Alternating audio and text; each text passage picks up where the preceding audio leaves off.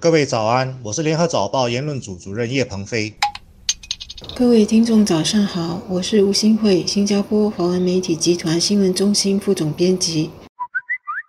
滨海艺术中心图书馆外的一幅本地艺术家画作，画了一个全裸的人压在一只公鸡上面，引起本地一个宣称维护婚姻和家庭的团体抗议。图书馆表示，在取得艺术家的谅解后，已经取下了那幅画作。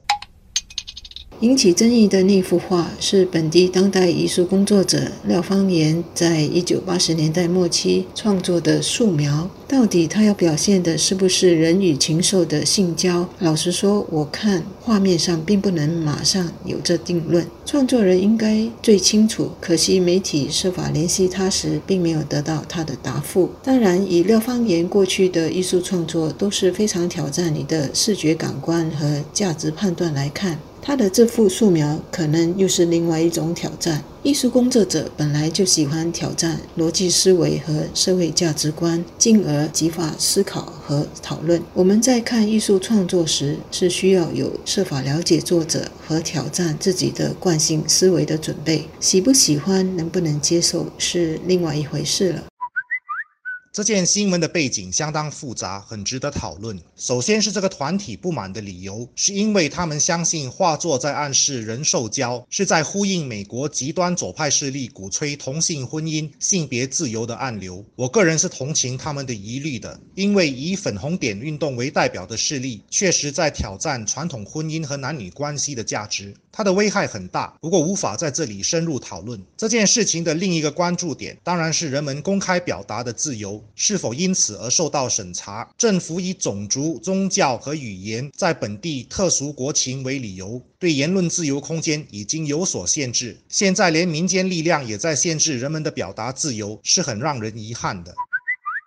言论自由的重要性可以从不同的角度来讨论。加拿大学者乔丹·彼得森的说法，我觉得非常值得参考。他说：“人的思考必须通过表达来完成。如果无法自由地表达，我们就无法自由而独立地思考。当社会的大多数无法自由思考，创新和发明也就无从说起了。社会就容易固步自封，甚至退化。自由的表达当然有它的风险，因为一些人的核心信仰会被冒犯，他们会感到愤怒而抗议。可是，如果他们的核心信仰也无法自由地表达，他们同样也是受害者。所以，接受被冒犯而愤怒的风险。”是自由表达的必要代价。同样的，限制自由表达也有它的风险，因为没有人是全知全能的神，所以也没有人可以拥有审查他人表达的权利。一旦一些人拥有审查他人自由表达的权利，社会就距离暴政不远了。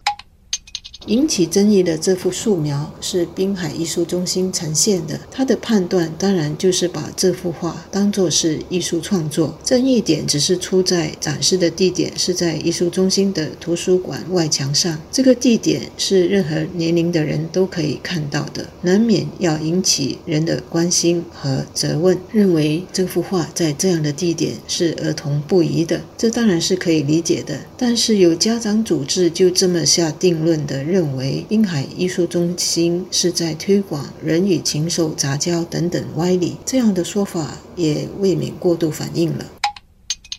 值得一提的是，滨海艺术中心的后任总裁谭光雪公开地扛下了责任，说是责任全在滨海艺术中心，是他们对展示这幅素描的地点做了错误判断。这种担当是值得一赞的，而他们所道歉的只是展示的地点，并不是素描本身。这显示艺术中心对艺术创作的开放与自由的一种捍卫。这么一来，他们就在维护公共空间与艺术空间之间取得了一种平衡，这是我要给碧海艺术中心的另外一个赞。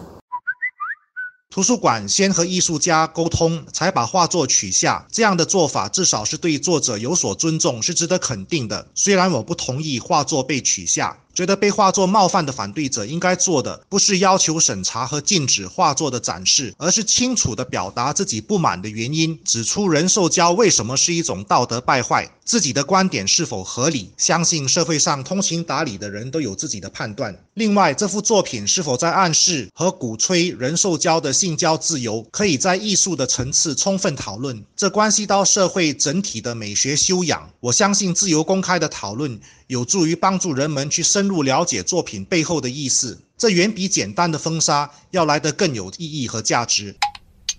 那幅素描是给拿下来了，但是这个小插曲不能就这么定论为是保守派的胜利。滨海艺术中心向来在展示艺术作品时，地点的考虑可能会更周详，但不能就因此不再呈现比较挑战思想开放的作品。只是向来要展示这类作品时，可能要先有预告，这样让公众可以自行判断是否要看，或者让孩子一起去参观。今后我们的社会还会面对类似的争议，我觉得人们首先应该要有谦虚的心态，发现让自己愤怒的事情，先去了解自己是否是误会了。第二，要学会妥协的价值。如果人人都坚持自己的观点立场，不愿意去理解反方的想法，社会就只能在表面的和谐底下继续的撕裂。新加坡的社会是越来越多元的，保守派、开放派、中庸派，大家在同一个空间里，不应该是整天论谁胜谁输的一起生活，而是应该互相理解和包容，一起往前看、往前走，还是必须的。